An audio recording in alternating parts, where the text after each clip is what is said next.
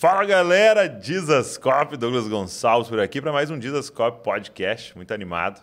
Receber um amigo aqui nessa mesa, vai ser um papo bom. Mas antes, deixa eu te falar uma coisa, cara, curte. Quando você está num vídeo que você gosta, um canal principalmente que você gosta, já curte o vídeo, deixa um comentário e se inscreve, porque o YouTube fala, esse negócio aqui é relevante, vou mostrar para mais gente.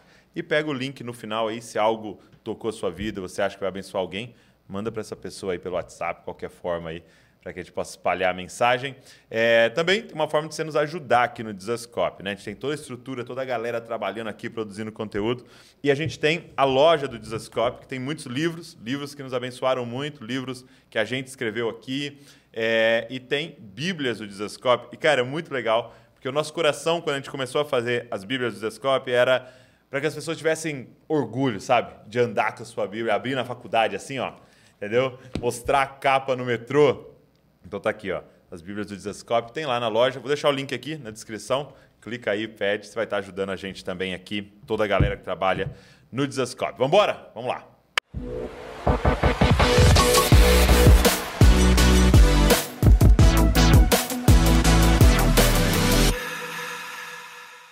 Meu amigo. Ah, Daniel. prazer. Cara, Que alegria. que alegria. Muito bom. Obrigado Ó, prazer é todo por meu. ter vindo aí. Tava querendo ter esse papo aqui, É. gravado, para todo Sim. mundo ver. Sim. Gravado, a gente não pode falar mal de ninguém. É isso. Já falamos, né? Já falamos antes, então a gente pode começar. tudo. Já, já É. está resolvido. Poxa, cara, muito bom, muito bom.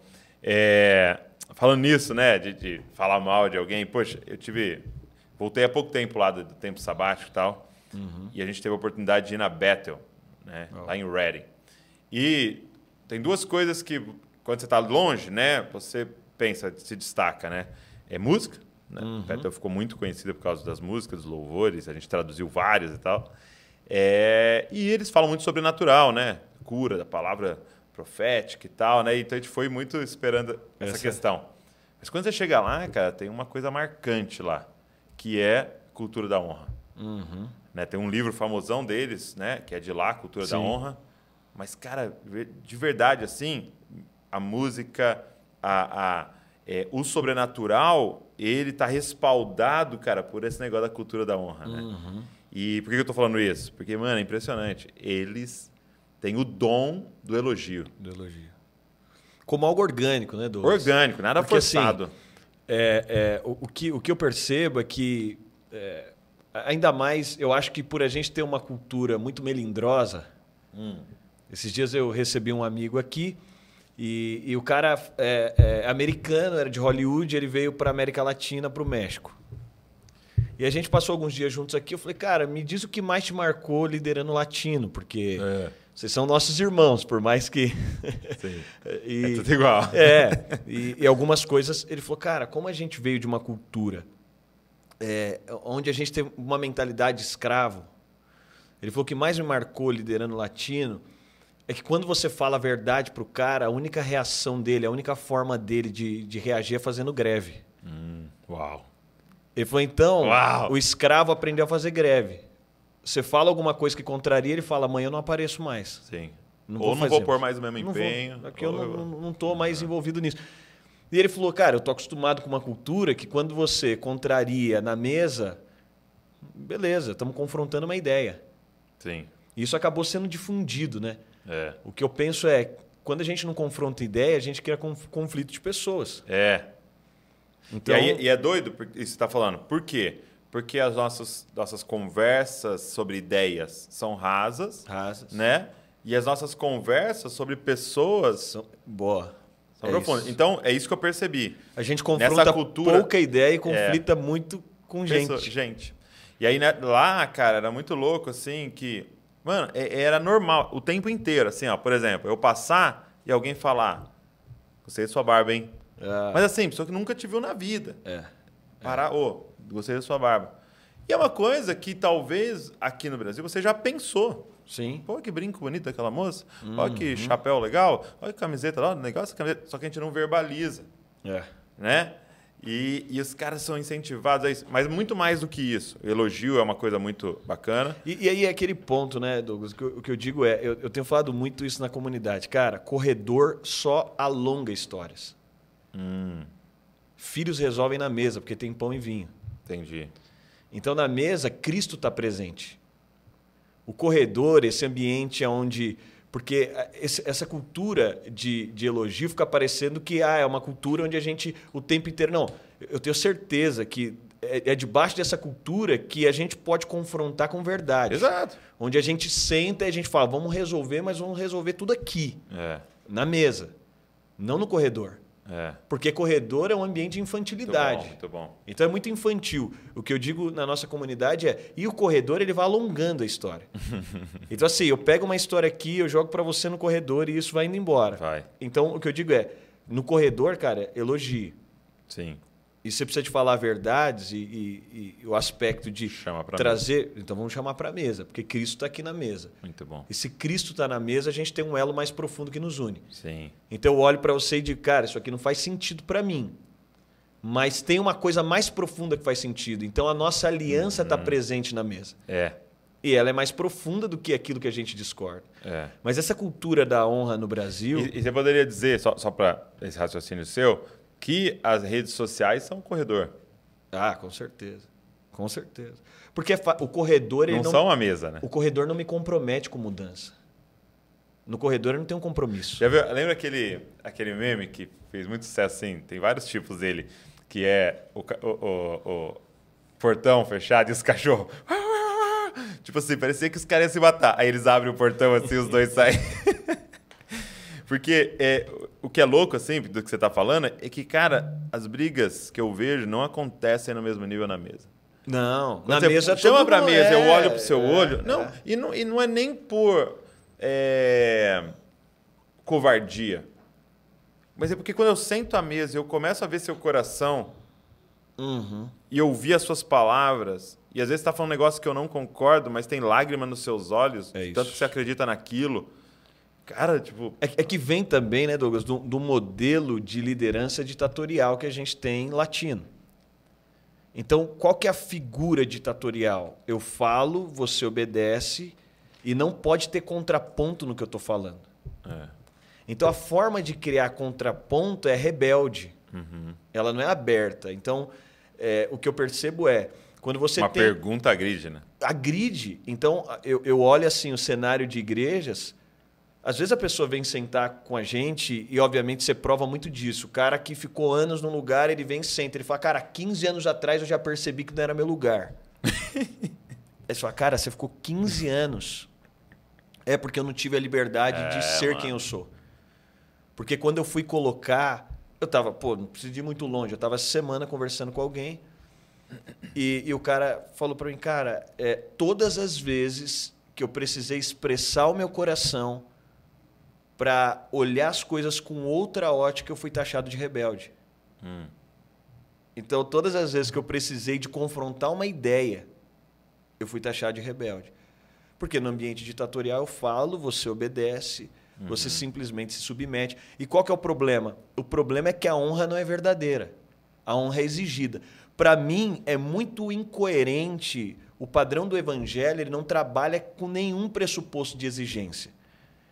Então não tem nenhuma exigência. Olha, exigem, exija que te ame. Não, ame os seus inimigos. Já não dá. né? Exija que deem a capa. Hum, hum. Não, dê a sua capa. Exija que caminhe mais uma milha. Não, dê. Então não é o evangelho não foca em direitos, não. E a, mas em hon... deveres. e a honra não é o que eu exijo, é o que eu dou. É. Qual que é o grande problema? A gente avalia a honra por aquilo que eu estou exigindo.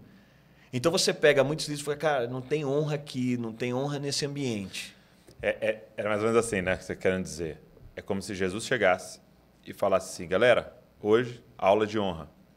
Entendeu? Então eu vou sentar nessa cadeira, pôr meu pé nessa vasilha e aí cada um vai fazer uma fila e lavar meu pé. Que eu vou ensinar para vocês como que honra um líder. Exato. E, e, e o ponto de Jesus é que a única vez que ele traz sobre ele, ele tá, eu sou o Senhor, Sim, então, tá, eu sou o Senhor e vou lavar os pés de vocês. sim. Então, é, e, e esse ponto de honra, quando não é o que eu exijo, é o que eu dou, a minha métrica muda. Porque quando eu digo aqui não tem honra, eu estou dizendo é porque eu não estou dando honra, não é porque eu não estou recebendo. Hum. Porque honra é um produto, né? Honra é um resultado de um ingrediente que você colocou chamado serviço, né? E, e é interessante porque é, E a honra não é de baixo para cima, a honra bíblica. É de cima para baixo. Então, numa casa, um filho não honra mais o pai do que o pai honra o filho. O, o pai honra muito mais um filho do que o filho honra o pai. O nível de doação, o nível de entrega do irmão mais velho, do pai, é muito maior. Ao passo que um filho nunca vai conseguir, ele pode responder essa honra, mas ela nunca vai chegar nesse nível, nível de honra. O pai trabalha, ele vai pegar o salário e ele vai colocar em casa. Ele ele ele, ele tá fazendo. A gente quer melhorar a vida. A vida gente dele é o quer- filho. A vi- a- ele tá ali. Então, quando a gente vai para o contexto de honra e a gente traz isso para dentro das relações, sobretudo no ambiente da igreja, foi criada uma cultura. E aí, assim, a gente tem um país com, com muita gente desigrejada e tem gente que realmente eu olho e falo, cara, realmente as pessoas participaram de um ambiente que era tudo, menos uma igreja. Porque com um ambiente tão deturpado, eu digo, Douglas, porque eu, eu, eu já participei de ambientes assim. Que chega o pastor X, Y e, e fica todo mundo com medo no ambiente. Fica todo mundo desajeitado. Louco, né? Porque ele acha que é respeito, né? E aí fica aquele ambiente todo. E o que ele disse é lei, acabou. Assim, às vezes não faz sentido, não, não está encaixado, é uma insensibilidade com o corpo, mas ele disse e vai ter que ser daquele jeito. E aí a gente tende a achar que honra é isso. Só que qual que é o grande problema? É que isso se torna uma cultura. Então eu acho legal porque quando Jesus fala para Pedro, Pedro, eu vou lavar seu pé, ele fala, você não vai lavar. Isso aqui não vai acontecer. Pedro tinha uma visão sobre honra. Jesus está quebrando um protocolo que Pedro tinha. Ele está acostumado com líderes religiosos e ele está acostumado com o império. No império, não, Jesus. você- Só que no império eu me aproximo para obter o mesmo nível de vantagem. É. Então por que, que eu quero ser um general? Porque eu quero Privilégio. ter o mesmo privilégio que o imperador tem. Salário. Então eu co- começo a me aproximar não pela responsabilidade, mas pela vantagem.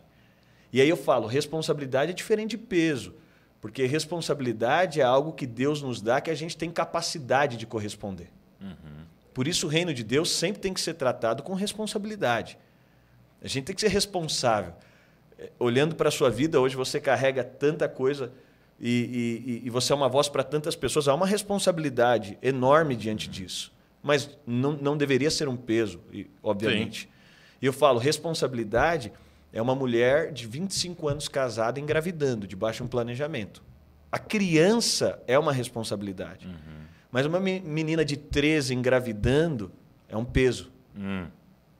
O produto é o mesmo. A uma é uma responsabilidade que ela pode pegar e ela pode administrar. Por quê? Porque ela tem capacidade de Respeitou administrar. e- A outra é um peso. Mas quando a gente olha, Pedro está dizendo: não, não, não, você não vai lavar meus pés. Porque ele também está dizendo: eu não quero ter que reproduzir esse padrão Exato. depois. Se você lava os meus pés, você produz me um fico ambiente. obrigado, né? Eu, eu, tava, eu tava vendo é, esses dias, né, Douglas, assim, e assim, algumas medidas pessoais minhas, assim, né? Eu vejo muito liderança como uma cultura de transição. Então, eu assumi a igreja do meu pai, que meu pai liderou por quase duas décadas, aos 22 anos de idade. E aos 29 eu transicionei essa igreja. Já tinha alguém melhor que eu para fazer o que eu fazia. Então você tá aposentado, então. Não, fui para um novo desafio. tá brincando. fui para um novo desafio. E é interessante porque a gente não gosta dessas histórias porque, de alguma forma, quando a gente está vendo alguém se propondo a abaixar e lavar os pés, confronta o ambiente. Então, alguns amigos pastores sênior também que eu fui tomar conselho, falaram, não, cara, Isso não, essa é uma igreja para você morrer. E, de fato, era uma igreja para eu morrer, para eu falar, cara, tá legal aqui, o ambiente tá maravilhoso, eu saí num momento maravilhoso, a comunidade é maravilhosa, tudo aqui é maravilhoso. Mas Pedro está dizendo, Jesus, não faz isso, porque você vai confrontar o meu projeto futuro. Eu estou pensando em ser o primeiro para mandar em tudo nesses caras amanhã. Exato. E Jesus está dizendo: Não, Pedro, eu vou lavar. E, e o que Jesus está falando para Pedro é: Pedro, se eu te lavo os pés, você sai daqui em dívida com todo mundo. Você não sai daqui para cobrar. Você sai daqui de pé limpo em dívida. Se você sai daqui de pé sujo, você sai na figura de cobrador. Você vai exigir que te lavem. Então, essa honra é o entendimento de que o lugar que eu estou é tanta graça de Deus sobre mim. Hum. Eu acho que aquela figura de Paulo, eu, Paulo, apóstolo de Cristo. Então, eu estou sendo enviado, eu recebi, eu tenho uma dívida para com as pessoas, não é elas que têm para comigo. Então, esse nível de exigência de honra, e eu fico pensando assim, que é um desserviço para o reino de Deus o líder que não teve os pés lavados por Jesus. É. Porque ele fica procurando o tempo inteiro alguém que faça por ele aquilo que ele não teve capacidade de encontrar em Cristo. É. Então ele, ele cria uma demanda de exigência e ele reproduz um padrão. E aí vai se tornando um padrão reproduzido na igreja, em menores esferas. Né? Então vai, vai sendo aquela coisa: eu sou exigido, eu exijo, e a gente vai reproduzindo um padrão. E para tudo, de privilégios, de presentes. É, é eu tava, uma coisa. eu tava numa, numa reunião e a gente, com, com algumas pessoas que são assim, é, que falam bastante sobre isso e, e contra é, essa estrutura toda, né? Babilônica, né? Sim. E aí a gente começou a falar sobre diaconia, presbitério, né? Trazendo a visão da diaconia, presbitério. E aí foi muito louco uma moça assim, uma moça levantou a mão fazer uma pergunta e claramente muito ferida, né? E ela falou: "Mas cara, posso te falar o que vocês estão falando é hierarquia. Entendeu? Vocês estão falando não sei o quê, mas isso aí é hierarquia também que vocês estão falando. E aí foi muito doido, porque a gente teve a oportunidade de parar e falar assim: entenda uma coisa. Existe a hierarquia no sentido das funções e tal, mas o que é a diferença? O seu machucado é que você pensa que a diaconia, presbitério, pastorado, o, o, o apostolado é, está falando sobre crescimento de privilégio. Uhum. Mas a gente está falando de crescimento de responsabilidade. E assim, é, é, usando o termo bem comum, é quem vai se complicar mais. É isso. Essa é a nossa hierarquia. É quem se vai complicou poder- um pouquinho, se complicou um pouco mais, res- entendeu? Quem vai assumir mais problema? Paulo vai falar, a gente é a escória da sociedade. É isso. Então, assim, eu estou no topo É isso. da escória da sociedade. Porque você está falando, e aí sim, até uma hierarquia de quem serve mais, É isso. quem entrega mais. Não, e quando é por mais. responsabilidade, assim, Exato. Douglas, uma, uma coisa que hoje eu, eu, eu pastorei uma rede de igrejas.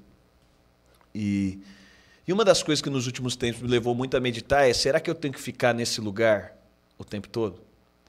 As lideranças. assim? Eu, eu, eu hoje estou num lugar que Como eu, líder como líder. Aham. principal. Uhum. E eu olhei para os meus irmãos, e isso faz sentido a mim dentro do meu contexto. Eu olhei para os meus irmãos e olhando, e aí eu fui discutir com a minha esposa. Eu disse: Poxa, e se, e se a gente ficasse aqui por um tempo determinado, mas outros pudessem fazer isso aqui também? Porque no meu caso, eu não tenho vantagem nenhuma em fazer o que eu faço. Então, assim, eu abri mão de todos os privilégios que eu poderia ter no lugar que eu estou. Eu tenho mais demanda, mais trabalho, mais responsabilidade. E isso me resguarda do aspecto de que ninguém deseja estar nesse lugar levianamente. É, Não tem uma segunda intenção em te segurar ali a não ser Cristo. Então, assim, para mim, por que, que outro, então, não pode assumir essa responsabilidade? Porque quando a gente fala de transição, a gente cria uma cultura também de quando o lugar é obtido para privilégio, que eu vou permanecer nele. Então, eu vou me tornar vitalício nesse lugar. Porque a vantagem aqui, eu, eu tive um tempo atrás, eu, eu fui muito afetado por um livro, acho que até te passei, do, de, de um pastor americano, Irwin e tal, e, e aí pintou um uma oportunidade de, de ir numa conferência, eu sentei com ele, e É ele, ele começou a falar de transição, e eu perguntei para ele, por que, que você acha que a gente não tem uma cultura saudável de transição nas igrejas? A, a- a gente não vê normalmente isso acontecendo, a gente não vê esses processos acontecendo. E ele falou, porque a gente precisa de, de aprender a entender que o privilégio a gente tem que abrir mão dele. Se a gente só tem privilégio em algum lugar, isso para qualquer função, em qualquer coisa que a gente faça. Por que, que a gente não está mirando alguém ocupando ou talvez fazendo o que a gente faz? Porque isso vai exigir renúncia, vai exigir entrega, vai exigir que eu aprimorei algo para agora outra pessoa vir aqui E usufruir. então, assim, é, eu, eu falo que eu, eu recebi uma igreja em transição Entreguei uma igreja muito melhor, obviamente. É o processo natural das coisas, hum. né? Muito Se maior, espera. muito mais sadia, é natural. Mas recebi uma ótima igreja em transição. E quando eu fui transicionar, foi recente agora. É engraçado porque eu, eu, eu digo assim: o nosso coração está tão baseado em privilégio, a gente tem que ser tão livre disso. E que é, um dos dias nesse processo de transição que eu cheguei, é, o pastor que está assumindo, obviamente, eu perdi até minha vaga no estacionamento, nosso estacionamento. que tem lá uma plaquinha do pastor. E eu cheguei um dos dias e não tinha lugar para parar meu carro. Uhum. Eu olhei lá a placa e aí eu falei dentro de mim, pô, cara, mas nenhuma vaga eu tenho mais. Que falta de consideração. Falta de honra. Falta de honra, exato, exato. E aí é legal porque aí você é confrontado pelo entendimento de que, poxa, mas não é sobre a vantagem que eu posso obter. E quando eu abro mão dessa vantagem, aí de fato o princípio de honra con consegue acontecer. É. A coisa se desenvolve no padrão. E Jesus inverte, porque ele diz: olha, agora é do maior para o menor. É do líder para o liderado. E quando eu penso que quando um líder se propõe a honrar os seus liderados, isso não diminui o líder, mas eleva o liderado. Então o líder em nada é diminuído, mas o que ele faz com alguém é olhar para aquela pessoa e, e aquela pessoa ela enxerga um valor, porque esse é o significado de Cristo para fazer o que ele fez, é, é, é o significado da igreja, é um ambiente de honra, de disposição, mas não de exigência. Então, até a própria pregação de honra, eu percebo que assim, às vezes um pastor fala para mim, Daniel, eu vou fazer aqui algo sobre honra. E aí eu falo, por que, que você vai fazer? Uhum. Ah, não, porque eu estou percebendo. Muita desonra aqui, né? E onde tá? Eu falei, cara, a maior pregação é quando você se propõe a honrar. É. Então, isso que foi muito marcante, porque, por exemplo, eles falavam de coisas muito simples. Eles falavam assim: está no mercado, cara. Aí você pegou lá o ketchup, né? Aí você foi, chegou lá, na, na tá vendo produto de limpeza, você fala, mano, não vou levar esse ketchup, não vai precisar. Lembrei que eu tenho em casa. Hum. Aí ele falava, você vai voltar lá, cara. É oh. na fileira do ketchup e colocar de volta lá, dizendo para as pessoas que arrumam o mercado: é. eu honro vocês. Oh. Aí, cara, eu tava no banheiro e no banheiro da igreja, né? E aí entrou um menino que fazia seminário lá, né? E foi muito legal, um menino americano que acompanhava o Dizascope, porque ele é apaixonado pelo Brasil, né? Oh. E aí ele falando comigo, não sei o que e tal. E aí ele usou o banheiro, tava lá lavando a mão, de repente esse menino vai, pega um papel e começa a limpar a pia toda do é, banheiro. É. Tá ligado? É. Por quê? Porque ele aprendeu. Lugar que você entrar tem que ficar melhor quando você sair. Então quem é o próximo que vai entrar lá? O Bill Johnson? Não sei. É isso. Não importa, porque aí já não é sobre o outro. É sobre eu ser uma pessoa de honra. Isso. E esse é o ponto, né, cara? Eu sou uma pessoa de honra. E a gente não, não tem ideia, quem né, vai estar na minha Douglas, frente. A gente não tem ideia quem a gente está servindo. Ah. O, que representa para Deus. Eu, o último livro que eu escrevi, ele nasceu, eu fui ministrar numa conferência na África.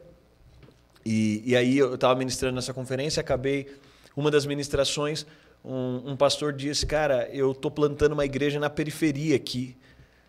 E eu queria saber se você teria um tempo, qualquer momento da sua agenda, eu queria reunir meu time de liderança para você poder compartilhar algo. E esse pastor brasileiro, eu falei, cara, eu vou perguntei para o pastor estava lá, tá, tá liberado. E eu fui. E quando eu cheguei na sala, era uma, uma região muito humilde, simples. Periferia da África. É. A, a, casa do pastor não, mas o contexto das pessoas que estavam ali era muito simples, porque eu estava numa região periférica é, né, de, de um país pobre. E, e eu fiquei constrangido. Eu entrei e fiquei constrangido como eu tô aqui com você, poxa, eu tô aqui e tal, eu sei quem o Douglas é, apesar da gente ser muito amigo. Tem ambientes que você entende o nível de importância que você tá, tem outros ambientes que você entra mais despretensiosamente. E eu fui para lá e daqui a pouco eu chego e começo a ficar constrangido no ambiente. E começo a ministrar e comecei a olhar para uma moça e que estava ali, que era uma das líderes e comecei a ficar constrangido diante dela, não um constrangimento ruim, um constrangimento positivo, de poxa, tem alguém muito importante aqui. E fui falando e aquilo foi crescendo dentro de mim. Foi, pô, interessante, no final quero saber quem é ela. E no final cheguei para ela e falei, cara, eu tô constrangido de estar aqui, porque eu não sei quem você é, mas eu sinto que você é alguém muito importante. E eu tô aqui falando e, e eu queria, assim, poder te ouvir. Eu tô, eu, eu tô aqui, eu tava até com sinais físicos desse constrangimento de estar ali. E ela falou: Não, acho que você está enganado. Você eu, não tem muito discernimento. Eu, ela falou: eu, eu, eu moro aqui, eu sou uma refugiada, porque meu pai está em guerra civil, eu moro aqui de favor. E tal. E aí ela ficou mais constrangida do que eu. e eu falei para ela, cara, então eu estou entendendo o que está acontecendo aqui. Talvez você não entenda. E aí Deus me trouxe a passagem de Samuel quando ele vai encontrar Davi. Eu não vejo como o homem vê. Hum. E naquele dia. Nem ela sabia. Nem ela. Quem ela era. Gessé, ele só dá uma pincelada à Bíblia. O cara tinha nas mãos o rei que, que foi o homem mais respeitado da história, mas ele não teve a percepção. E esse aspecto de servir é porque a gente não tem ideia a quem a gente está servindo. E não é nem naquela cultura de, de, de, um, de, um, de uma hum, segunda é, intenção. um dia ele vai chegar lá e não, vai. Não, mas é, é no entendimento de que tem gente desconhecida. Hum. Tem gente que ninguém nunca viu. E eu falei para ela, eu falei, cara, talvez ninguém nunca te veja, talvez, eu não sei, mas eu, eu, eu quero dizer para você que você é muito importante. E, e meu coração da, saiu dali constrangido. E Deus começou a ministrar isso ao meu coração. Então, quando a gente fala sobre uma cultura de honra é porque a gente olha as pessoas com o mesmo significado que Deus vê nelas. Uhum. E aí eu posso servir com maior significado. Eu estava até dizendo esses dias para a nossa comunidade.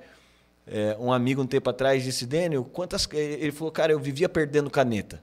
Uhum. Caneta Bic, você chega aqui, você está com uma no carro, você vai, você volta, tal, tal. Ele falou, vivia perdendo caneta. Ele falou, de tanto perder caneta, eu falei, qual vai ser a única forma de eu não perder caneta? Ele falou, comprando uma Mont Blanc. Se eu comprar uma Mont Blanc, ninguém esquece onde deixou.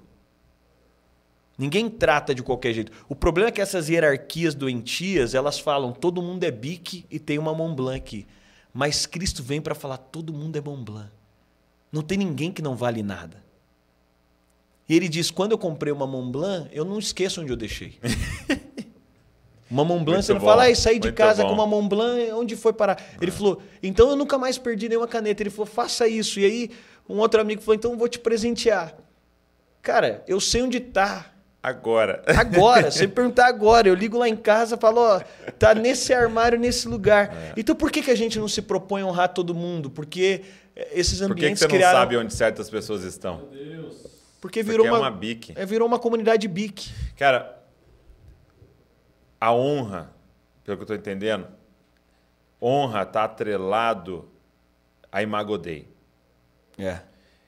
Eu aprendi essa parada assim. Eu sempre vou honrar quem tem a imagem de Deus. É então isso. a pergunta é: quem é o seu Deus? É isso. Porque se o meu Deus é mamon, eu vou uhum. honrar quem eu enxergo a imagem do meu Deus nele. Quem tem dinheiro. Se o meu Deus é a estética, a aparência, é. eu vou honrar e desonrar é. quem tem a imagem de Deus nele. É. Se Forte. eu honro Yahvé, cara, isso. Não tem um ser humano que nasceu ou nascerá que a gente não vai honrar. Exato. Então, eu percebo que a desonra aponta muito para a nossa idolatria. Completamente. O, a nossa escala de valores, né? É ela denuncia aquilo que eu tenho como valor. E aí que está o ponto. Por que, que é tão difícil honrar Jesus? Porque Jesus é uma imagem frágil e confronta o humanismo. A cruz, né? Douglas, hoje eu olho, as pessoas mudaram as práticas de vida. É, elas pegam um influencer na internet, o cara muda tudo. Ele muda a cor de roupa, ele muda a cor de cabelo, ele muda o horário, ele muda tudo. Ele muda... Esses dias alguém chegou para mim e falou: ah, pastor, mudei isso, mudei isso. Eu falei, cara, você está fazendo por sucesso o que você nunca fez por Jesus. Você não faria isso por Jesus. Você nunca desejou ser como Jesus, como você está desejando ser igual fulano. Só que quando você vai olhar o fulano, eu acho que um dos fundamentos hoje dos falsos ensinos que a gente tem na nossa era é a remoção de Jesus como padrão. Porque o padrão de Jesus é muito frágil. A imagem do Cristo é frágil. Não é o filho de José? Não é aquele cara que está ali? Por quê? Porque a gente não gosta da imagem frágil. A gente tem uma dificuldade. A frustração de Judas é porque a imagem é frágil demais. Eu não posso honrar uma imagem frágil. Então, o que eu percebo hoje é, eu sempre digo para as pessoas, nunca, nunca será o evangelho alguém que se tornou um modelo do qual Jesus não está encaixado. Então, o camarada pressupõe uma imagem, ele se utiliza como modelo, ele se prega, e a gente adora isso. A gente ama isso. Então eu digo para você, eu acordo em determinado horário, eu faço tal coisa, eu, eu vou em qualquer lugar. E aqui eu não estou dizendo sobre uma figura, não, estou dizendo sobre um espírito. É, é. E eu adoro isso, por quê? Porque se eu propor só Jesus, ah, é muito frágil. É, é muito simples. A imagem dele é muito simples. Então, é, é, e aí o, o grande ponto é, eu fico olhando para os ensinos que a gente tem hoje, e aí ele pressupõe você honrar alguma coisa que não parece com Jesus. E aí que eu acho que a honra, o desafio dela está justamente nisso, porque olhar a imagem de Jesus é muito simples. E Jesus ama quebrar esses protocolos, né? É. Ele ama quebrar as pessoas que mais me expressaram Jesus na vida. Era gente que era muito mais simples do que. Foi gente que. Eu, eu, eu vi um, um autor dizendo assim: é um. Cara, você olha para a vida de Jesus escrita nos evangelhos, assim, é, é assustador tudo que ele fez, os milagres, tudo, né? Ele falou assim, mas para mim uma das coisas mais chocantes é Deus morar em um bairro 30 anos e os vizinhos não perceber. De tão normal que Deus era. É. Né? Exato. Deus Exato. morar num bairro. Exato. 30 anos. E o ponto é que de um monte de gente simples. passou pela história dele, depois da manifestação, o cara, puxa. É, eu penso que essa perplexidade ainda vai acontecer um vai. dia, né? de a gente, e eu sempre falo isso, a gente está do lado de gente tão especial, tão incrível. É. Douglas, é, eu tô aqui hoje por causa de um abraço de uma senhora. Quando estava no meu segundo ano para terceiro como pastor, cara, tava tudo dando certo por fora, tava tudo incrível, tava. Mas quando eu assumi uma igreja em transição muito jovem, eu falei, eu vou ouvir alguns amigos. O primeiro amigo que eu saí para ouvir era um cara que eu respeitava, sentei com ele e falou, cara, você está preparado para perder todo mundo? Eu cheguei super animado naquela mesa. Você está preparado para perder todo mundo? Eu falei, eu não estava, mas você falando aí. Tá falando aí você está falando. Ele falou, cara, porque quem vai estar numa igreja com você? Vários irmãos Uau, te viram crescer. É, vários irmãos te viram crescer. Seu pai tem um outro perfil e tal. E, e eu saí dali pensando, a minha cabeça virou no sentido de que assim, e ele bateu muito isso. Você é muito jovem, você é muito novo, a sua comunidade tem muitas famílias e tal. E eu saí dali, cara, curioso. Eu falei, eu preciso agora de transparecer uma imagem de seriedade. A primeira coisa que eu falei, vou usar terno e gravata todo dia. É mesmo? Cara, por uns dois anos, todo lugar que eu ia no culto eu ia de terno e gravata. Só que aí eu saía para minha folga e pensava, pô, se o Douglas passar aqui, ele for um membro da minha igreja, estiver com alguém, ele vai me encontrar. Eu tô de terno e gravata no shopping. Eu vou jogar bola com os irmãos. então assim, eu passei por quê? Porque eu comecei a olhar e eu estava debaixo dessa pressão. As coisas começaram a acontecer na igreja, foi muito legal, muito fluido. Ninguém me exigiu isso, mas eu me coloquei dentro daquele lugar e chegou um determinado momento que eu falei, poxa, eu preciso de eu preciso de avaliar, cara, porque eu não estou confortável com isso aqui porque, eh, ainda que ninguém me exija, está faltando de mim aqui nesse ambiente. Mas eu ficava com aquela sombra daquela ideia de, poxa, então se se eu for de fato, talvez, né, e de coisas simples. Estou te falando de, um, de algo sim, muito sim. simples, mas que você fica.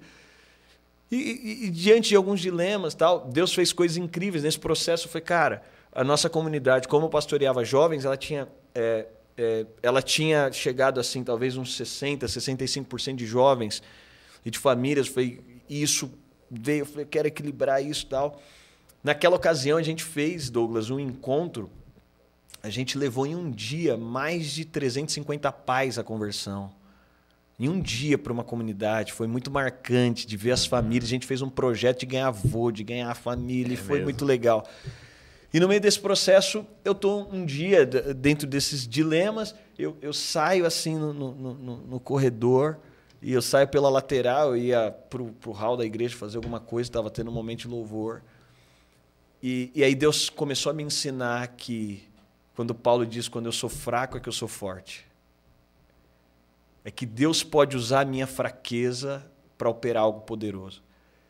E aí, para mim, a minha fraqueza era isso. Eu pensava, eu sou muito novo para estar tá fazendo o que eu estou fazendo. E quando eu saio para o corredor, uma senhora me abraça. Ela tinha formado um grupo, um pequeno grupo de terceira idade, era o que mais estava bombando. E várias senhorinhas, e essas senhorinhas viraram tudo minhas fãs, assim.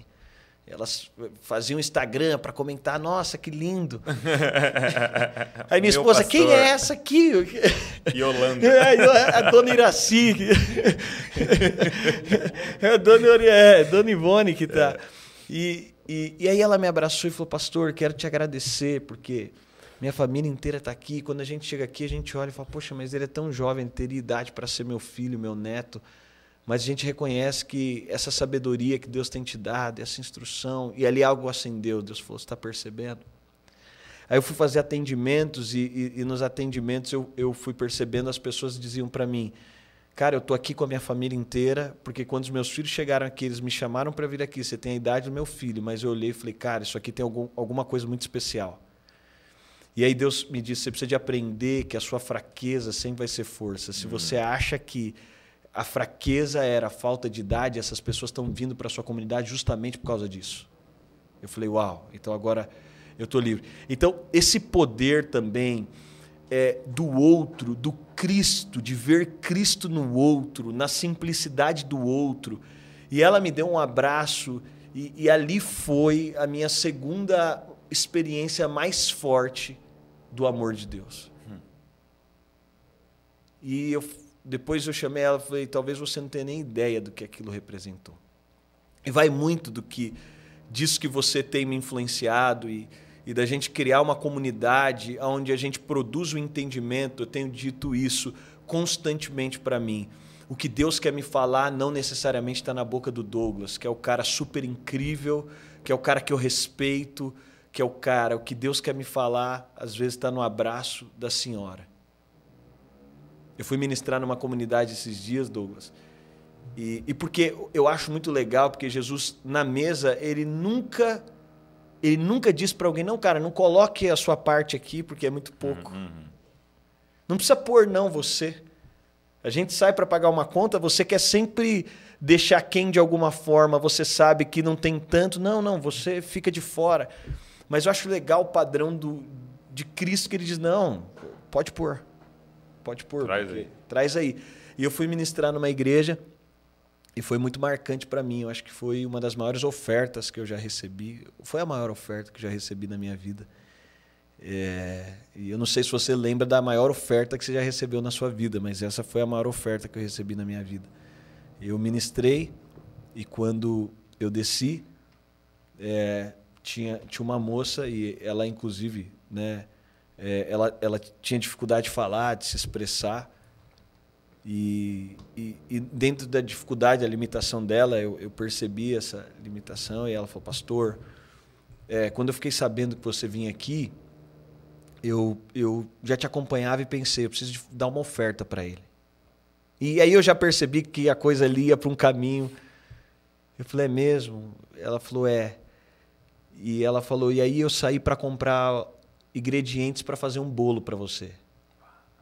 Ela falou: só que eu entrei no mercado e eu não tive dinheiro para comprar os ingredientes para fazer o bolo. Só que o que eu tinha de dinheiro eu pude comprar um pacote de bolacha. E aí ela me tira um pacote de bolacha e diz: Pastor. Quer matar, né? Eu trouxe esse pacote de bolacha para te dar de oferta. E ela me entregou e eu vendo toda a dificuldade dela, não só as limitações dela, mas também a limitação financeira. Eu peguei aquele pacote de bolacha e falei, cara, o que, que é isso? Quando eu acho que a minha maior oferta vem da mão do Douglas, quando eu acho que a minha maior oferta vem da mão de um lugar incrível, ou vem de alguém que tem muita condição, de um empresário, de alguém rico, a minha maior oferta, o maior ato de honra em relação à minha vida não vem desse lugar. Então, é, eu acho que também é uma abertura para a relação, para ver Cristo nos lugares que naturalmente a gente não enxergaria. É. Você falando da, da, dessa liderança a partir da fraqueza, cara. Hoje, hoje mesmo, pela manhã, eu, eu e a Val, a gente está orando salmos, né? E a gente estava orando, a gente chegou hoje no 23 e, e a gente começou a orar tal, né? Salmo mais conhecido do planeta, né? Sim. Senhor é meu pastor e nada me faltará. E a gente às vezes não percebe nas entrelinhas, né? Porque quando ele fala o Senhor é meu pastor, há uma outra comunicação, né? Sim. Eu sou uma ovelha. E, e a gente não para para pensar quem é que está falando. É o rei de uma nação. Né? Então é como se o líder supremo de uma nação, um presidente, se fosse usar a nossa democracia, falasse: gente, deixa eu usar um animal aqui para me definir. É. Ó. Faz um logo para mim. Entendeu?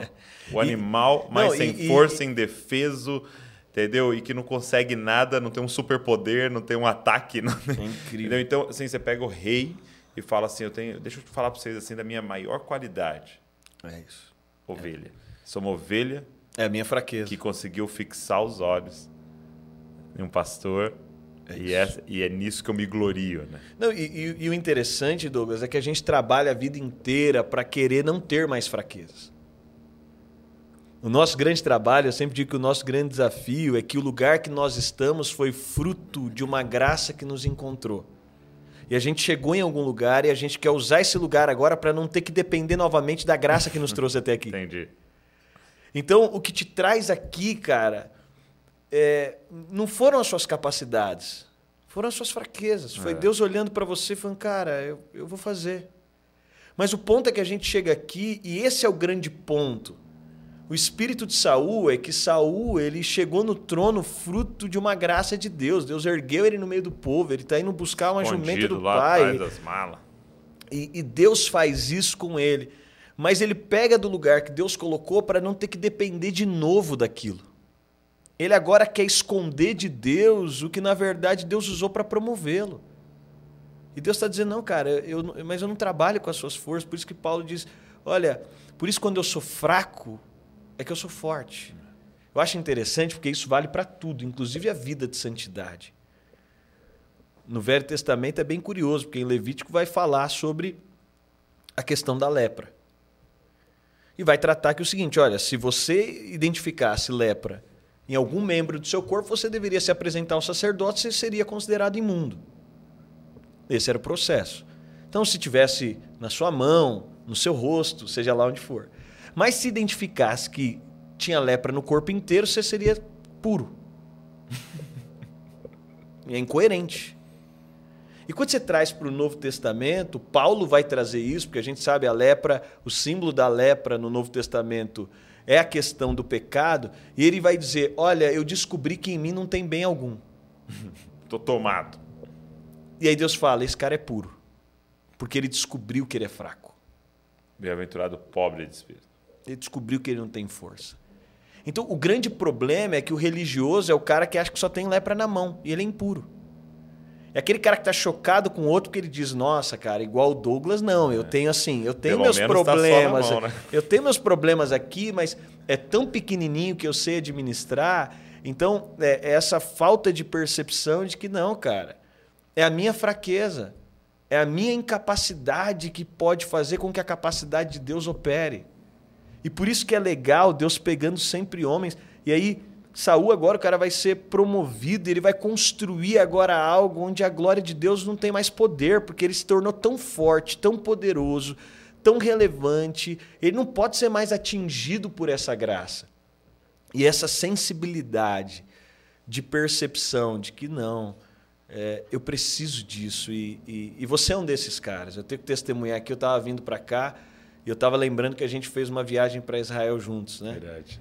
E, e assim, Incrível. cara, o quanto você me fez vários momentos lá da viagem me sentir tão bem, tão incluído.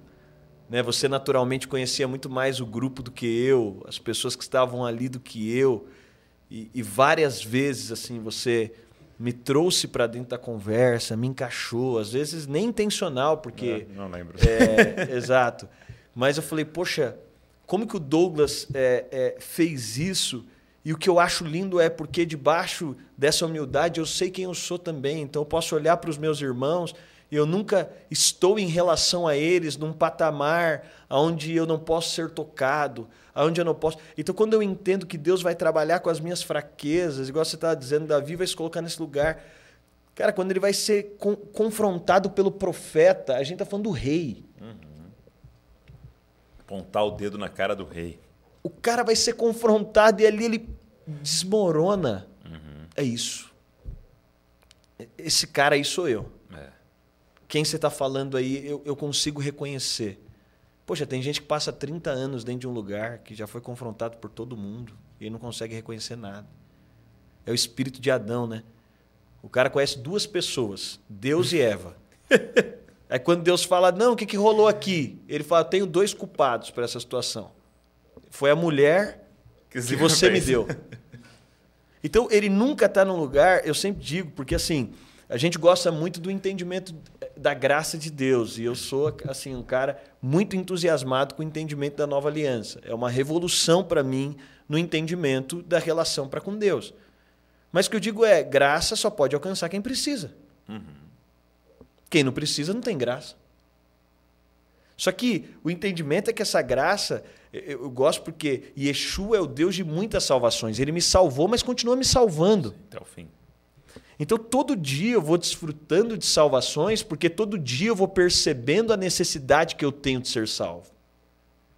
Todo dia eu vou percebendo algo que eu olho e eu percebo, poxa, isso aqui e essa mansidade essa, essa, é, mansidade, essa é, humildade.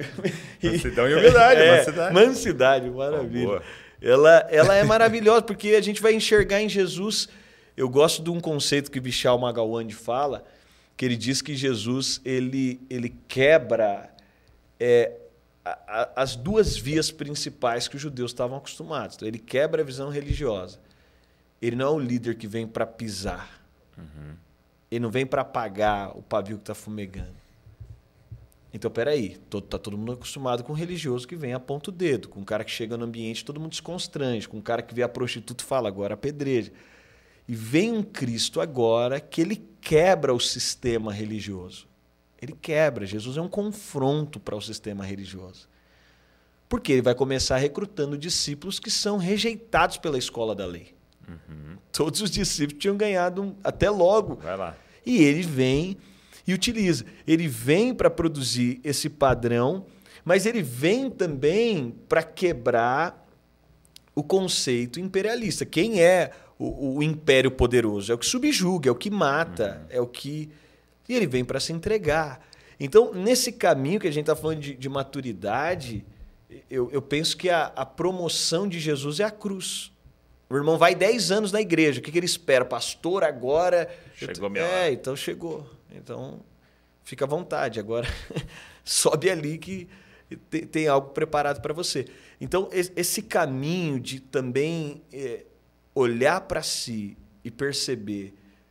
É muito bacana esse entendimento de, de humildade, de olhar para mim e, e perceber que. E humildade, eu gosto do conceito de humildade que Humildade não é pensar menos de mim do que eu sou. Uhum. Então não é aquela coisa, né? Ai, Douglas, ai, não, não, não tem nada. Não, humildade é, não é pensar menos de mim. Humildade é não me colocar na fórmula. Cara, tá acontecendo, mas isso aí é não é o meu esforço. Isso aqui é. não é é, é, é, é, o entendimento de que o que Deus está fazendo. Através. Eu, eu não posso dizer que isso aqui sou eu. Não sou eu que estou vivendo isso aqui. Isso aqui é algo mais sublime. Tem alguém que está vivendo em mim. Tem alguém que está fazendo através de mim. Então isso muda bastante também a forma com que a gente vai olhar e o tipo de gente que a gente pode receber. Pelo tipo de gente, né? porque a gente para de definir quem são as pessoas também que podem ser esse canal de Deus para minha vida. E quando a gente restringe isso, a gente perde a oportunidade de participar de grandes milagres. Né? É, quando, é, quando que você teve convicção, assim, da... Você falou que assumiu a igreja com 22 anos, né? Quando é que você teve convicção, assim, da sua vocação? É, já chegou na sua adolescência, você pensava em outras coisas e, vamos dizer assim, outras profissões? Não, bastante. Eu, eu sou filho de pastor, né? Igual sim, você. sim, eu sei. E, e, cara, a última coisa do mundo que eu queria era ser pastor. eu não sei se você experimentou disso, mas eu, assim, a última coisa que eu pudesse colocasse uma lista eu pediria, não coloca pastor junto. E, cara, meu pai sempre foi um cara assim, um cara incrível, um padrão único, e não tinha a ver com meu pai, tinha muito a ver como eu via a forma que as pessoas tratavam os pastores. Sim. Então, como eu via mais ou menos a coisa, eu falei, cara, isso aí é um, é um lugar assim Uhum. que e, e, e, e, assim na minha adolescência assim que eu fui me tornando adolescente eu fui me distanciando um pouco meu pai me pagava para ir para a igreja Tá brincando. é literalmente Mesada, Mesa, era atrelada. É, é, meu pai quando ele viu assim que tava coisa eu tava meio aí meu pai dizia assim eu falava pai eu quero determinado tênis ele falava esse tênis vale quatro cultos Olha aí, olha aí. Não, e vai Uma uma dica aí para quem quer, para quem é Quem- pai quem de, de adolescente. Deu certo, comigo deu. Não sei se exatamente é. E, e meu pai não queria que eu fosse tão somente obrigado. Vale quatro contos. É, mano. é, é. Eu lembro, Douglas, quando lançou o. O, o, o MP3 da. O, o iPod, o iPod. iPod, iPod. Tinha um MP3 normal da galera e eu vi o iPod e tal. Falei, pai. Ó, sinistro. Meu pai falou, cara, é seis meses. Eu falei, Isso já- beleza, isso pai. Então, o seis, seis, Seis. Seis meses 24 são cultos. 24 cultos 24 aqui, você cultos vai ter que seis meses. E meu pai fez isso, assim, e, e- e foi algo curioso. Então, eu não tinha. Mas com, com 16 anos foi quando eu tive, assim, uma experiência maior com Hum. uma questão de vocação, com o entendimento que foi? do que eu Se queria. você puder compartilhar. Cara, eu tava, eu tava numa conferência, tinham milhares de pessoas, eu tava num ginásio, e foi quando eu tive uma experiência. Eu só, eu só dei uma resposta simples assim. Deus falou para mim: será que você pode vivenciar essa paixão, essa experiência lá onde você está? Será que você poderia fazer com que isso. Eu só queria pegar aquele fogo ali e levar, e Deus falou: você Entendi. você pode só transportar isso aqui? Pegar alguma coisa que está aqui? Eu Pro falei: tá local. bom. Isso foi produzindo desdobramentos a partir dali. A coisa foi acontecendo a partir dali. Eu digo que ter pai pastor para mim não foi um padrão de facilidade, pelo contrário. Porque eu também pensava, pô, vou me tornar pastor só porque meu pai é pastor e, e tal. Então eu, eu me peguei, eu estava ali no momento de definições, mas quando eu saí da escola, eu falei, cara, eu vou, vou fazer seminário. Eu já sentia convicção para isso. E eu falei, eu vou fazer seminário. E aí um, um pastor amigo, ele estava nos Estados Unidos, ele tinha acabado de fundar um seminário nos Estados Unidos. Ele falou, cara, vem para cá. Dois meses antes de eu ir, tá tudo certo para eu ir, tudo programado para eu ir. Dois meses antes de eu ir, eu, conhe é, eu conheço a minha esposa. Isso eu tinha 18 anos. Hum. Eu conheci minha esposa tal. A gente se conheceu, foi bem intenso logo que a gente se conheceu. Aquela coisa, conheci e tal. E não sei o quê. E você conheceu na igreja? Não? Na igreja, na igreja. E, e ela, eu brinco, né? A gente guarda a saia branca que eu vi ela até hoje. então foi aquela coisa de amor à primeira vista. Aí eu conheci ela e eu falei, cara, daqui dois meses eu tô indo embora para os Estados Unidos, eu vou fazer seminário e tal, meu projeto e tal. E aí ela falou, nossa, é mesmo e tal. E ficou aquela coisa. Eu falei, é, mas vamos fazer o seguinte: se por algum motivo meu visto for negado, e eu fico. Mas assim, o pessoal lá dizia é impossível. É, porque visto estudante. Visto com com é tudo certo, não tem como ser negado. Eu falei, mas se eu, por algum motivo, se eles me pedirem mais documentação, se alguma coisa acontecer nesse processo. Tô entendendo que não é eu vou ir. entender que não é para ir, eu vou ficar tal. E aí eu fui, ela orou muito, com certeza. Coração contrário. Semana sem dormir, sem comer. sem- E aí pediram mais documentação. Ó, a gente quer mais documentos tal. Aí eu falei, cara, eu não vou dar prosseguimento. Aí falei para eles, ó, eu tô entendendo o que está acontecendo tal. Fiquei no Brasil e, e fui fazer seminário e no meio desse processo comecei a, a Mas fez um seminário aqui. fiz, fiz um seminário aqui, comecei a liderar jovens, depois pastoreando. E quando foi para assumir a igreja, o projeto não era que eu assumisse a igreja. Tinha um copastor, o cara programou a vida inteira, mudou para a rua, para o bairro do prédio da igreja, tal, tudo muito próximo. E seis meses antes de todo o processo acontecer, já estava tudo certo tal, ele me faz uma reunião e fala, gente, eu tenho que ser sincero, Deus me deu uma palavra para uma outra região. E eu fui conversar com a minha esposa e minha esposa falou para mim: Ah, eu, eu, eu não te falei nada porque eu estava receosa de te frustrar, para você não achar que eu não estava junto, mas. E aí na reunião, ah, quem vai ser então? Aí tinha outros pastores, ah, o Dênio. eu falei: Ah, vamos embora. Vamos rodar aqui, vamos ver. É, vamos ver que o Espírito, que o Espírito vai falar. Vamos lançar. E, e aí eu, eu falei, poxa, se, se houver uma aceitação geral, se fizer sentido, não quero vir para trazer desgaste para a comunidade.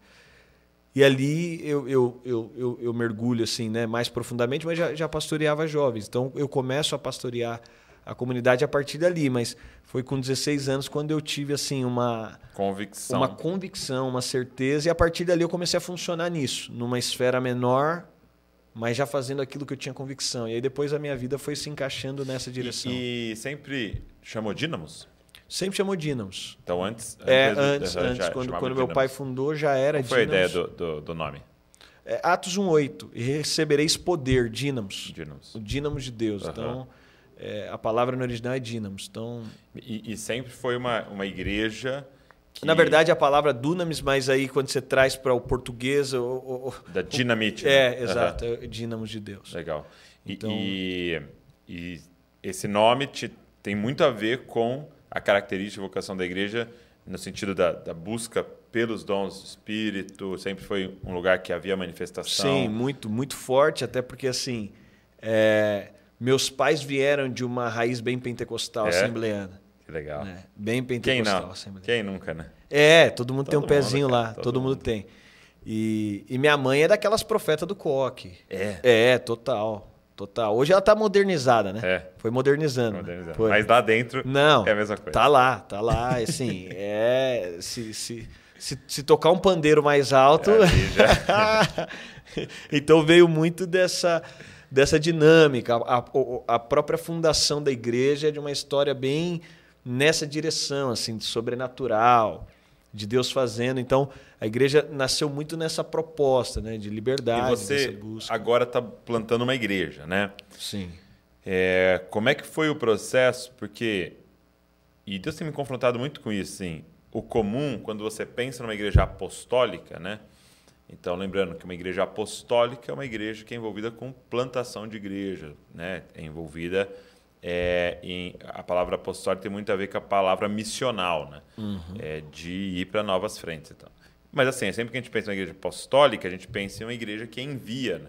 uhum. ou em um líder que envia pessoas. Né? Ó, oh, vamos abrir lá, tá? vamos separar o fulano aqui, vamos orar por ele, enviar. Né? Sim. E, e a gente não vê tanto numa igreja apostólica o líder indo. Né? Sim. E você, então, transicionou para ir para essa nova plantação. Como é que foi esse pensamento de vocês nessa, nisso? Né? Como é que foi o raciocínio por trás dessa, dessa decisão que vocês tomaram de ir para São Paulo plantar a igreja? Cara, meu pai confrontou muito todo mundo, porque meu pai não estava pastoreando igreja local no Brasil, ele estava numa figura de pastorear pastores e tal, já fazia um tempo. E meu pai sempre teve uma palavra para a Europa. Uhum. Mas ninguém sabia ao certo como que isso ia se desenvolver. Assim, né? Ah, tem uma palavra de Deus, amém e tal. Mas meu pai está agora é, na casa dos 60.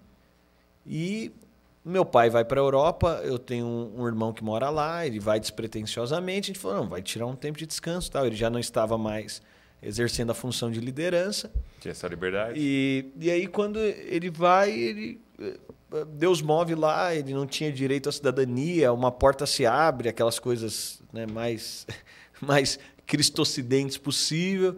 E, e aí meu pai vai e eu falei, pai, tá bom, você vai para descansar. E três semanas depois eu descubro ele com um grupo no Instagram.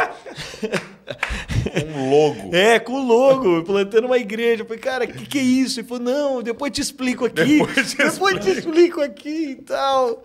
E eu falei, cara, mas a gente tá assim num câmbio muito diferente. Não tem como. Quando você tá plantando uma igreja, você tem todos os. Né, você tem que pensar em tudo. Você tem que pensar língua, cultura, é, investimento financeiro e etc. E qual era o país? Ele está na Inglaterra. Uhum. Ele está na Inglaterra. Então, a, a, meu pai acabou produzindo muito essa cultura. Então, é, de liberdade, de que assim, cara, você não precisa estar preso. Você... Então, eu enviei, eu plantei igrejas nesse meu processo, multipliquei igrejas. Uhum. Né? Então, logo no meu segundo ano como pastor, tinha um grupo a gente fez uma primeira plantação já muito expressiva, com centenas de pessoas, numa cidade ao lado da minha cidade, logo então, de cara. a primeira igreja, a igreja que você transicionou, Santo André. Santo André. Tá. Então, logo de cara, assim, no meu segundo ano pastoreando, eu fiz uma multiplicação que naquela ocasião era muito expressiva. E, e a gente liberou um grupo Foi para onde? Pra... Foi para São Bernardo, São que é uma, uma cidade vizinha. Eu nasci em São Bernardo. Você nasceu. É, então você, você sabe bem Mas do que eu eu morava em falando. Santo André. Só Morava em Santo André. Era lá. Ah, isso. então, assim, você conhece ali a nossa Sei. região.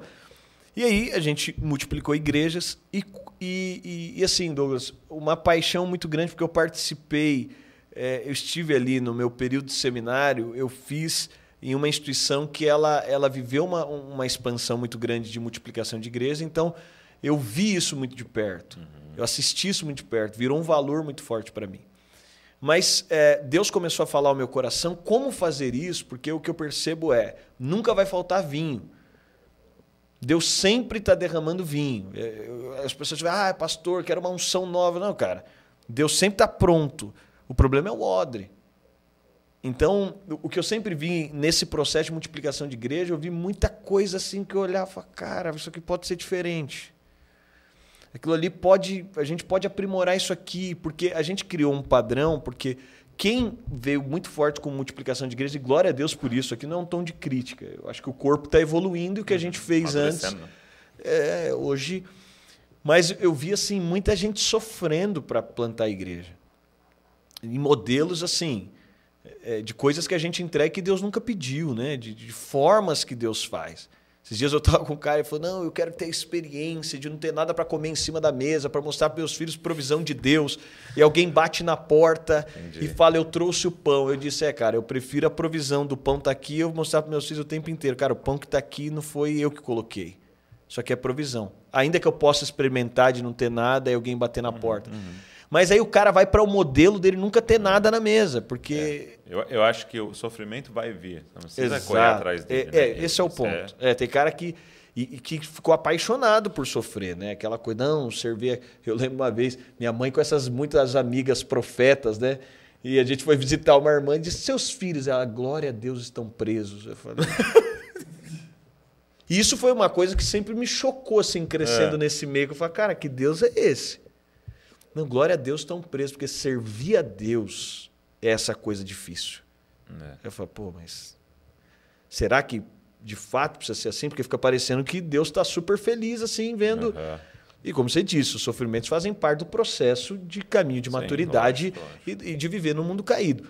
Mas olhando algumas coisas, eu fui repensando, também plantando igrejas, isso foi me levando a repensar a forma de fazê-lo. Então, de entender, poxa, o que, que a gente pode fazer, de que forma a gente pode fazer, como a gente pode estruturar. E, e- e a multiplicação de igrejas, multiplicação eu chamo quando a gente tem um grupo em determinada região, então você só destaca aquele grupo, então você tem ali 100, 200, 300 pessoas numa região, você só destaca aquele grupo, ele já chega lá com o pastor, ele já chega lá com os líderes, O já DNA, chega lá com o louvor, já chega com a cultura, já é maravilhoso. Mas quando você fala da plantação de uma igreja a partir do zero, você encontra outros tipos de desafios. né? As demandas são completamente distintas de uma multiplicação de igreja para uma plantação de igreja. E eu comecei a sonhar muito sobre a plantação de uma igreja. Mas a região que eu iria, ela tem uma certa proximidade. Então, quando a gente foi fazer o caminho de transição, o que, que eu pensei? Eu vou levar 50 casais comigo, eu chego lá, eu, eu acho, continuo achando que tendo a possibilidade é uma forma hiper saudável de começar um novo projeto. É mais simples, você já chega com a estrutura, você já chega. E eu fui orar. E quando eu fui conversar com o primeiro casal, e o pastor que me suceder, eu disse para ele, cara, nós temos uma comunidade aqui muito grande, se eu levar 50 casais aqui, vai ser tranquilo. Eu consigo levar 50 casais daqui, não vai representar aqui, lá Nem perceber. lá vai ser. Exato. E aí ele falou: ok, que isso, né? Estamos aqui para isso e vamos embora. E aí eu fui sentar com o primeiro casal. E quando eu fiz o convite para ele, eu senti que o Espírito Santo se entristeceu na mesa. É mesmo. Eu falei: opa, peraí, tá acontecendo alguma coisa aqui que eu. E quando ele levantou e foi embora, ele falou: Amém, pastor, vou pensar, vou meditar e tal. E quando ele levantou da mesa, é, Deus me falou: ó, liga para ele e pede desculpa para ele. Fala para ele que você está desconvidando. você está removendo o convite, né? Criando aqui o meu. E aí eu tá, então o que, que o senhor quer fazer? Ele falou, não, você sabe todo o modelo, o modelo que eu estava te falando, eu quero que você dê um passo de fé para vivê-lo. E aí foi onde eu mergulhei nesse novo tempo, para dar esse passo de fé. entendendo depois que várias pessoas é, do nosso contexto precisariam fazer isso. Então, fazê-lo. Precisa ver à frente. E como eu estou te dizendo, é muito legal nas instituições quando a gente dá esses passos, porque acaba confrontando o ambiente completo. Então, o ambiente fica confrontado. Uhum. E eu não quero propor que todo mundo deva fazer Não, isso. não. Acho que é infantil esse pensamento. Mas no meu caso, eu percebo que isso confronta o ambiente. E eu queria viver uma experiência, Douglas, assim, eu percebi Deus me levando a experiência de assumir uma igreja em transição, de multiplicar igrejas, de transicionar uma igreja, mas eu quero uma experiência também de plantar uma igreja, de ver uma igreja nascendo, de ver os primeiros irmãos. Então foi muito legal, porque a, a gente resolveu dar esse passo no meio da pandemia. e, e aí, assim, do nada, eh, nós fomos para a região central de São Paulo. Eu não tinha pessoas lá. Então, para dizer que a gente foi sem ninguém, a gente foi com oito pessoas. E foi muito legal porque, assim, são recomeços. É esse caminho aonde, cara, eh, eu falei, não tem porquê. Aí a gente montou um espaço, um estúdio, assim. Falei, não tem porquê a gente contratar alguém aqui para fazer a parte de limpeza. Eu mesmo posso fazer, eu posso chegar mais cedo e fazer. Aí algum irmão chega e te vê fazendo, ele fica tão constrangido, tão mal de pastor. Falei, cara, não, eu tô aqui por isso. E daqui a pouco esse irmão diz, não, então tá, se você faz, eu também. E aí a gente foi vendo isso acontecendo assim de uma forma muito legal e a gente tá vendo Deus prosperando muito o ambiente, como é sempre a igreja, né? A gente vê esse ambiente de prosperidade, mas eu sinto falta assim na nossa geração desse mover apostólico. Eu sinto falta. Eu acho que a gente foi tão ferido por um apostolado complicado e às vezes assim é, que, que eu percebo que, que, que assim eu sinto falta de, de, jovens apóstolos e eu fico muito animado quando eu vejo caras como você envolvidos nessa, nesse aspecto de igreja apostólica quando eu vejo porque ela é um trabalho maior obviamente é um desafio maior né É abraçar o desconforto, né? é um desconforto. Mas quando eu olho, eu digo, cara, é, a gente precisa de, de abraçar isso, porque é, se não fosse pessoas lá atrás que, te, que abraçaram esse desconforto, a gente não estaria aqui também. Então, o que eu percebo também, o que eu peço a Deus é graça. E quando eu vou fazer a plantação de uma igreja, então, por exemplo, agora recente, a última que a gente liberou foi para Recife. E a gente criou uma estrutura para que o pastor é, é, não tenha que sofrer, se eu puder dizer assim.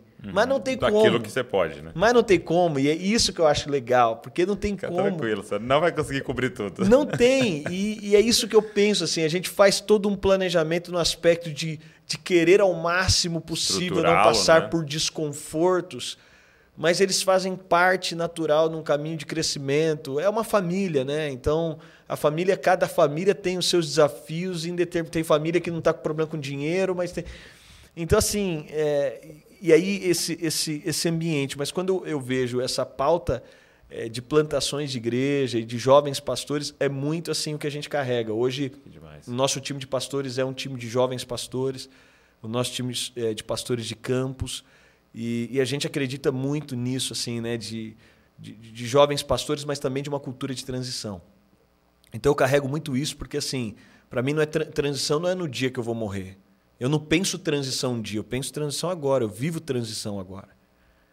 Então eu não estou esperando o dia que, ah, quando eu tiver com 60 anos, aí eu vou falar, gente, agora vamos transicionar. Não, eu estou preparando gente o tempo inteiro para fazer o que eu faço. E estou colocando à disposição o tempo inteiro o que eu faço. Está à disposição. Muito bom. E, e- e a gente vai construindo uma comunidade com essa ideia de que sempre está à disposição o que eu faço.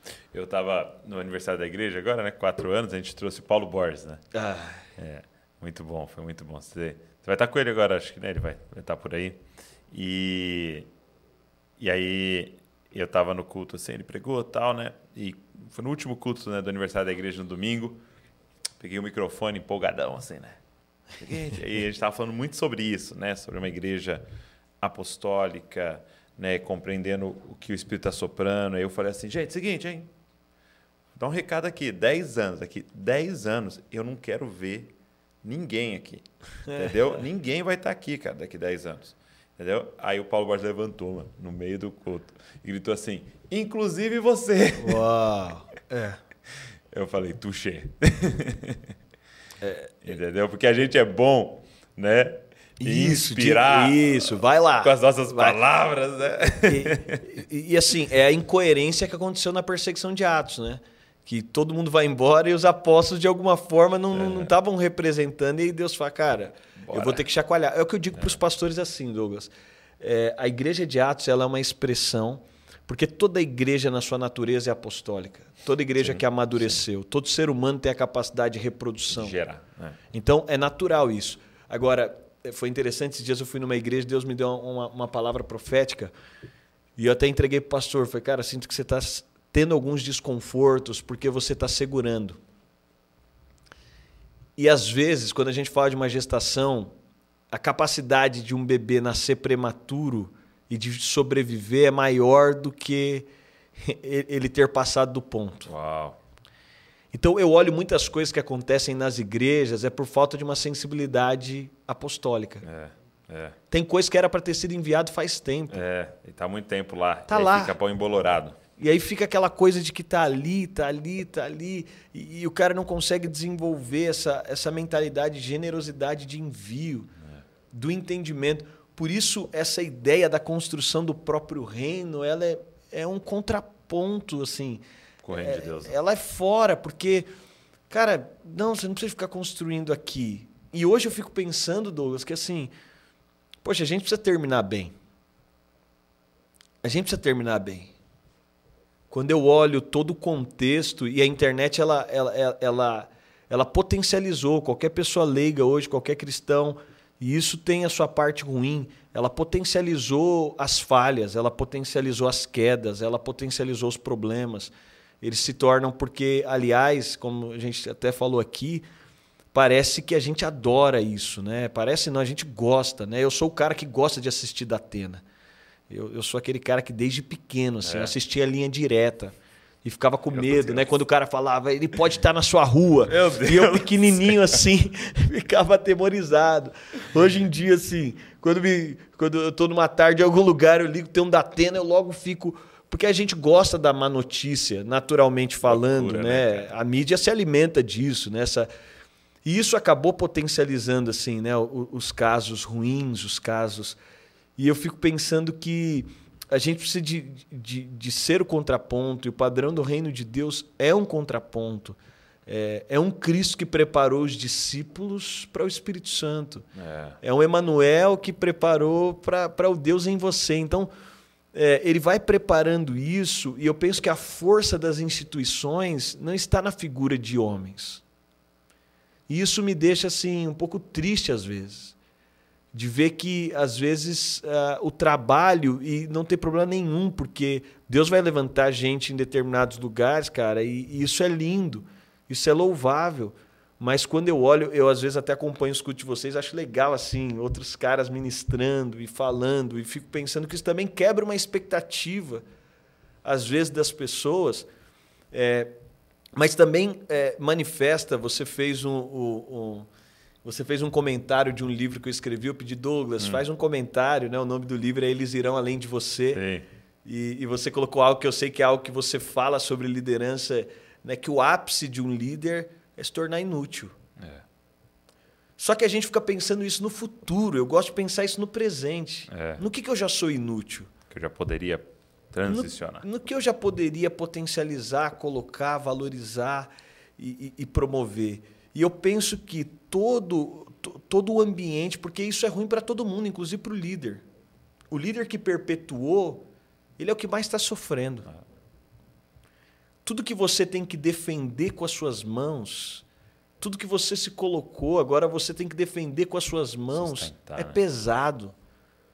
Fica pesado o ambiente, fica pesado para você, é pesado para sua família, é pesado para sua casa. Eu bato muito papo com a minha esposa sobre isso. Eu falo muito isso. O lugar mais leve de estar é no centro da vontade de Deus, ainda que ninguém te conheça, ainda que ninguém saiba quem você é, ainda que aparentemente você tenha tomado só prejuízo. Mas esse é o lugar de plenitude. E quando eu olho essa nova geração apostólica, eu vejo uma geração muito mais livre. Eu respeito os modelos e respeito de coração. Eu respeito quando a gente quer tratar tudo só no, no aspecto de, de um estatuto ou segurar tudo só pelo papel. Mas não é sustentável. É. A longo prazo, a construção do nosso coração diz muito mais do que os nossos compromissos de programação. percebo que se aquilo que a gente está construindo é, é a prova de Judas, não é o que Jesus estava construindo. Né?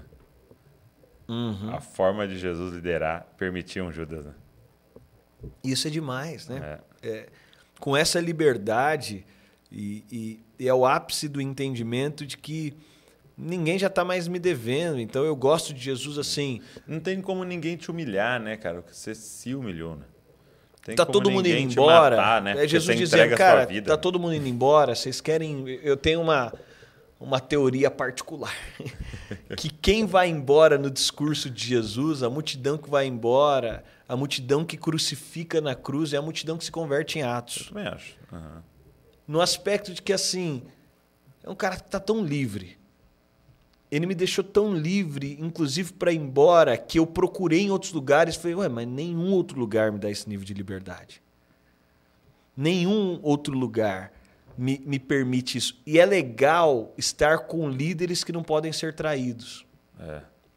Se nada do que você fizer para ele, então Jesus inofendível, tá... né? Judas, é, Legal, cara. Isso aí faz o que, aí, faz, faz o que tá na sua mano. ideia. faz o que você tá a fim de fazer. Faz o que você veio fazer, porque eu tô fazendo o que eu Mas fazer. só pode fazer isso, né, Douglas? Eu fico pensando quem não está uh, trabalhando na construção do, do seu próprio império. É. Porque esse cara é um prejuízo. Eu preciso de percebê-lo a quilômetros. E eu também não dou oportunidade de transformação dele. Porque eu penso também que Pedro não foi muito diferente de Judas. Uhum. Né? Eu gosto da ideia de que, assim, eu, eu tenho pensado muito isso, né? A gente tem vários padrões de homens de Deus e a gente nem sempre tem padrões de arrependimento, porque quando os nossos homens de Deus erram, eles não têm a capacidade de, de demonstrar onde erraram. Eu fico pensando quando João foi escrever, Pedro falando: João, se puder tirar o capítulo 21 aqui, cara, que o 20 21 não tá legal para mim. Assim, você sabe, aqui eu dei uma escorregada e depois Jesus vindo na praia me encontrar. Não, tá lá. Uhum. Tá lá e, e, e tá lá, sim, essa comunidade orgânica e tá lá. E onde pinta ele pior é em Marcos. E, Marcos. e a galera diz que foi Pedro ditando para Marcos. É. Então, tipo assim, ele fez questão, né? Mano. Não, e isso nos dá liberdade em comunidade, né, Douglas? Porque no ambiente religioso, Nesse ambiente que eu tenho que defender posições, eu não posso mostrar fragilidades. Sim, sim. Então, quem defende posição não pode mostrar fraqueza. E aí, quando a, a, gente vai olhar a dinâmica com que Jesus constrói a primeira equipe apostólica, né? ele vai construir, na verdade, ali a equipe apostólica e, e o primeiro grupo de homens que vão fazer essa expansão, ele vai estabelecer Pedro na frente de João. E João não negou, ele estava na cruz. Vamos ser sinceros, se fosse por um perfil de mérito, uhum. João é que devia. Mas Jesus está mostrando para João: olha, Pedro errou, mas é ele que vai estar. Tá. Você está vendo a vulnerabilidade, você está vendo a fraqueza dele. E ao mesmo tempo, Deus está dizendo para Pedro: eu estou te colocando na frente de João para que você não se constranja com ele também. Por quê? Porque você está aprendendo que isso aqui é uma oportunidade de crescimento, de desenvolvimento, de, de, de, você poder amadurecer. João vai amadurecer com você liderando, você vai amadurecer com João participando, e a história de vocês vai ter maturidade. Mas por quê? Porque, Pedro, é, você não vai ter que defender isso aqui. Você não vai ter que lutar por isso aqui. É na me, sua fraqueza. Ah, me incomoda muito, eu, Douglas, como pastor, e eu sei que é, você já viveu isso várias vezes. Eu já fui pastor que o irmão senta e continua a pessoa sentando com sugestões assim. Ó, oh, tô aqui há tantos anos. Então, assim, seria bom avaliar. É, eu acho que o meu crescimento, o meu cargo. Entendi. Eu acho que seria bom você avaliar, assim. É, uhum.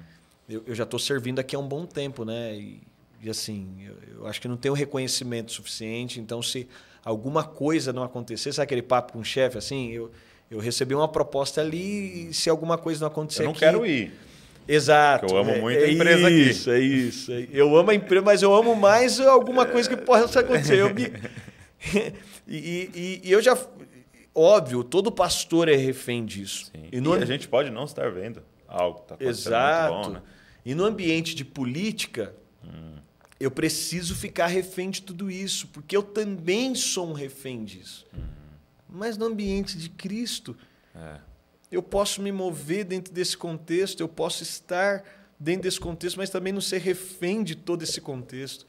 Eu posso... uma, coisa, uma coisa que eu falo para os caras é o seguinte: alguém fala assim, pô, mas não, não, não me viu, não me enxergou, tem impressão que não vai. Eu falo assim para os caras: você acredita mesmo que o seu pastor, seu líder, pode impedir o que Deus vai fazer na sua vida? É. Você acredita mesmo que esse cara é tão poderoso?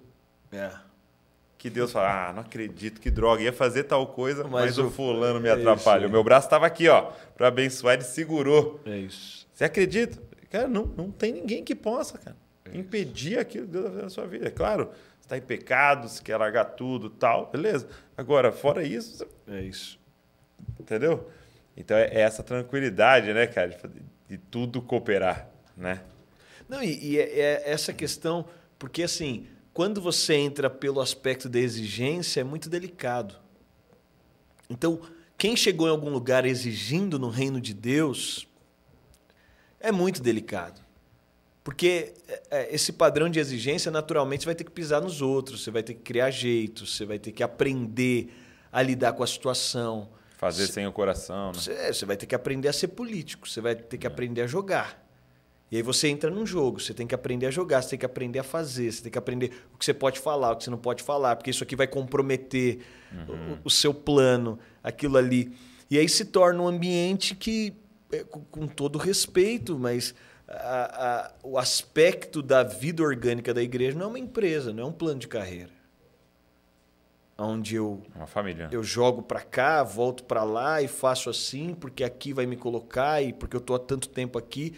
E o ponto é, qual é a dificuldade da maioria das pessoas? É a gente tem dificuldade do irmão mais velho. Porque não necessariamente quem ficou ali ou quem.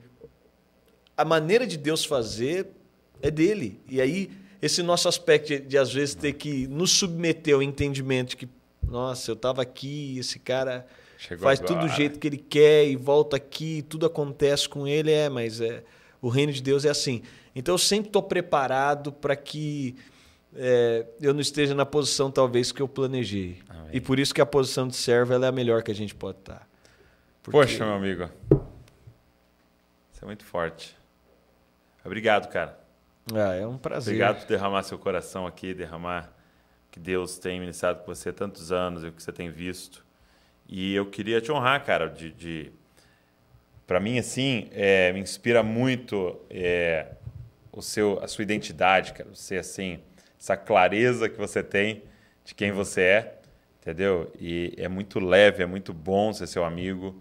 É, eu não me sinto numa mesa transacional, uhum. onde é, você fez isso para estar num podcast, para eu estar numa conferência.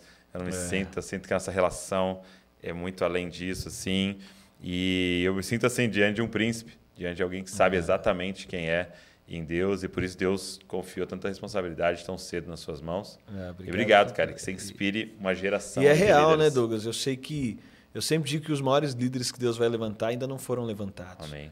E a gente sempre está olhando e eu sei que é, tanta gente vendo. E eu acredito muito nesse algo orgânico. Eu acredito Amém. muito.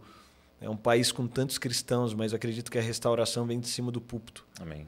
Eu sei que tem tanta gente que ouve e eu até disse aqui, né? Eu não queria ser pastor porque eu vi a forma com que algumas vezes meu pai foi tratado. E você vai crescendo, você vai vendo, né? Você vai, você vai enxergando, você vai assimilando algumas coisas. Fala, Poxa, o cara está se doando inteiramente aqui.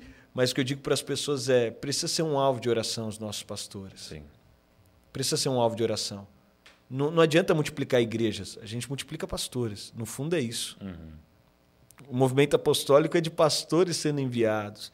Porque se não tiver essa figura lá, né, óbvio, é, não é só o pastor, mas uhum. é alguém que Deus levanta ali para o desenvolvimento da comunidade. E eu fico olhando o quanto que a gente precisa ter responsabilidade de oração com os nossos pastores. Né? É, culturas saudáveis, elas infelizmente não são uma regra, deveriam ser. Sim.